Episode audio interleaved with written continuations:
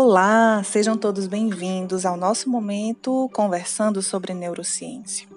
Eu me chamo Elizabeth e minha colega de prosa é a Ana Teresa. Somos alunos da pós-graduação em Neuropsicopedagogia da Universidade Ateneu em Fortaleza, no Ceará. Hoje nós iremos abordar um pouco sobre os fundamentos básicos da neurociência e qual seu objeto de estudo, além de conhecermos algumas das suas estruturas. Abordaremos também qual a relevância dessa ciência para a educação e como pode ser aplicada de modo a facilitar e favorecer o processo de aprendizagem. Se você se interessou por algum desses tópicos que eu mencionei, então vem comigo e mergulhe nesse mundo encantado e fascinante chamado neurociência. Então, a neurociência é o campo científico que se dedica ao estudo do sistema nervoso. Esse aparelho é formado pelo cérebro, a medula espinhal e os nervos periféricos, que são os objetos de pesquisa dos neurocientistas. Esse sistema encontra-se localizado por todo o nosso corpo, controlando quase todas as atividades que realizamos. Essa regulação ocorre através da transmissão de impulsos nervosos que passeiam pelos vários circuitos neuronais e liberam mediadores químicos através de numerosas terminações nervosas encontradas nas células. O tecido nervoso é formado por neurônios, células da neuroglia, axônio com baía de mielina, meninges, dura mater, aracnoide, pia mater, além de outras estruturas, as quais nós vamos discutir cada uma com as suas respectivas funções em outro momento. Pes pesquisas recentes né, têm buscado estabelecer uma ligação entre é, a neurociência e a educação.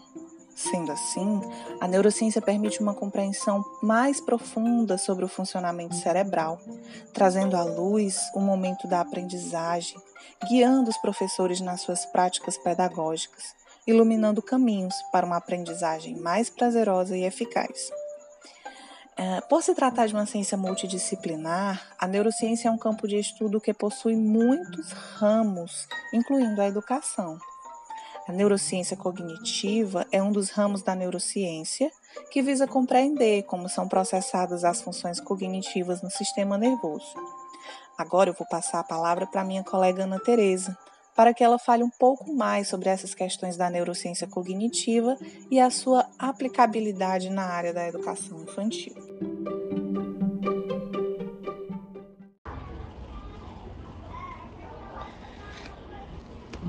É, boa noite.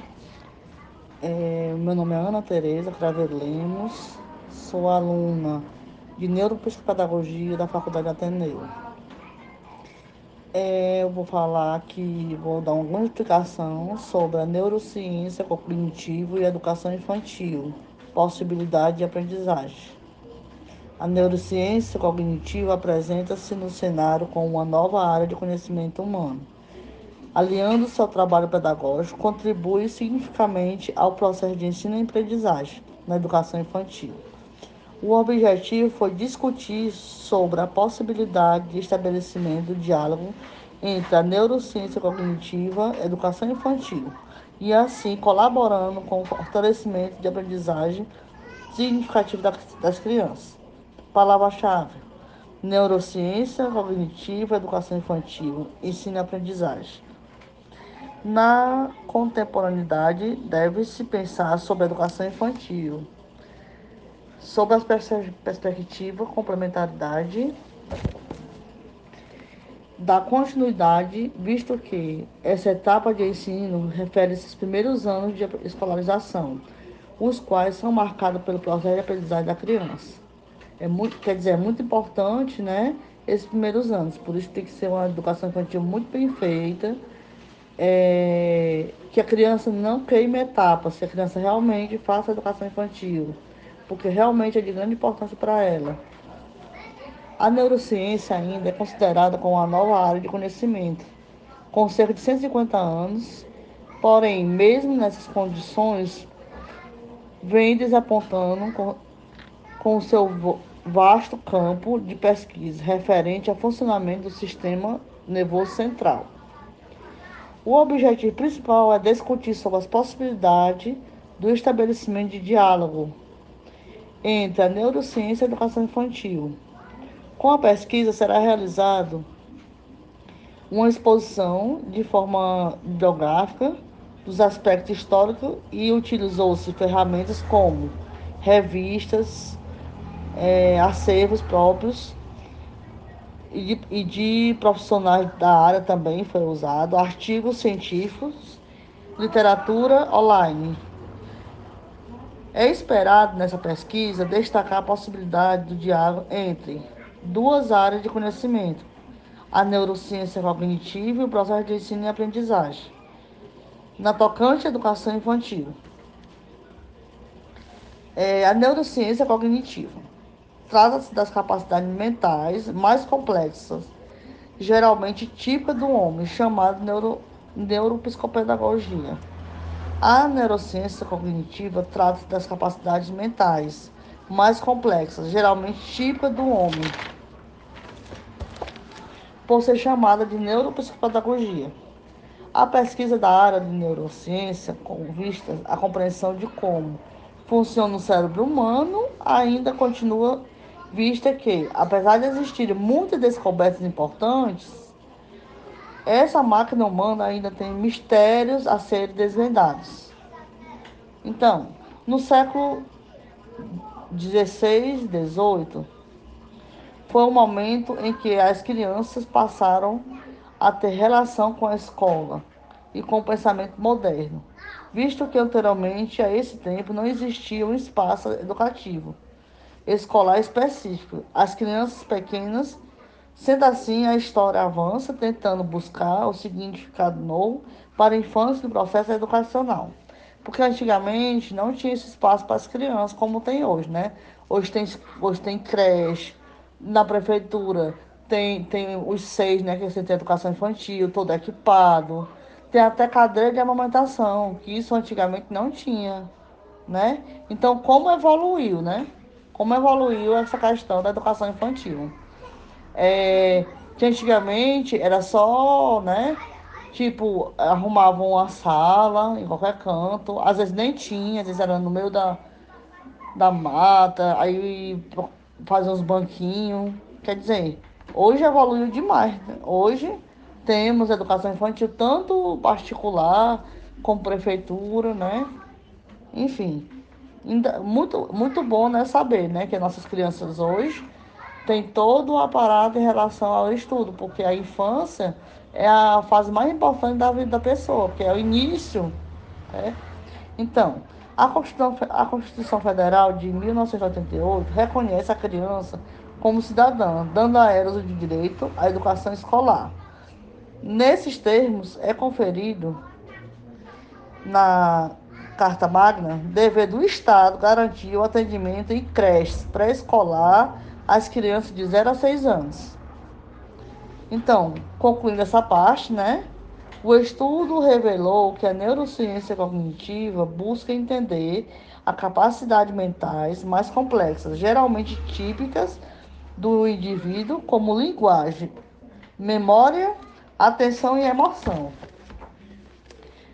A neurociência e sua contribuição para a aprendizagem. Dando continuidade às minhas explicações, vamos falar agora da a neurociência e suas contribuições para a aprendizagem. A neurociência surge para contribuir com a psicologia e as áreas afins, investigando como o cérebro humano aprende como se usa as funções neurais envolvidas no processo de ensino e aprendizagem, para melhorar a metodologia e estratégia pedagógica.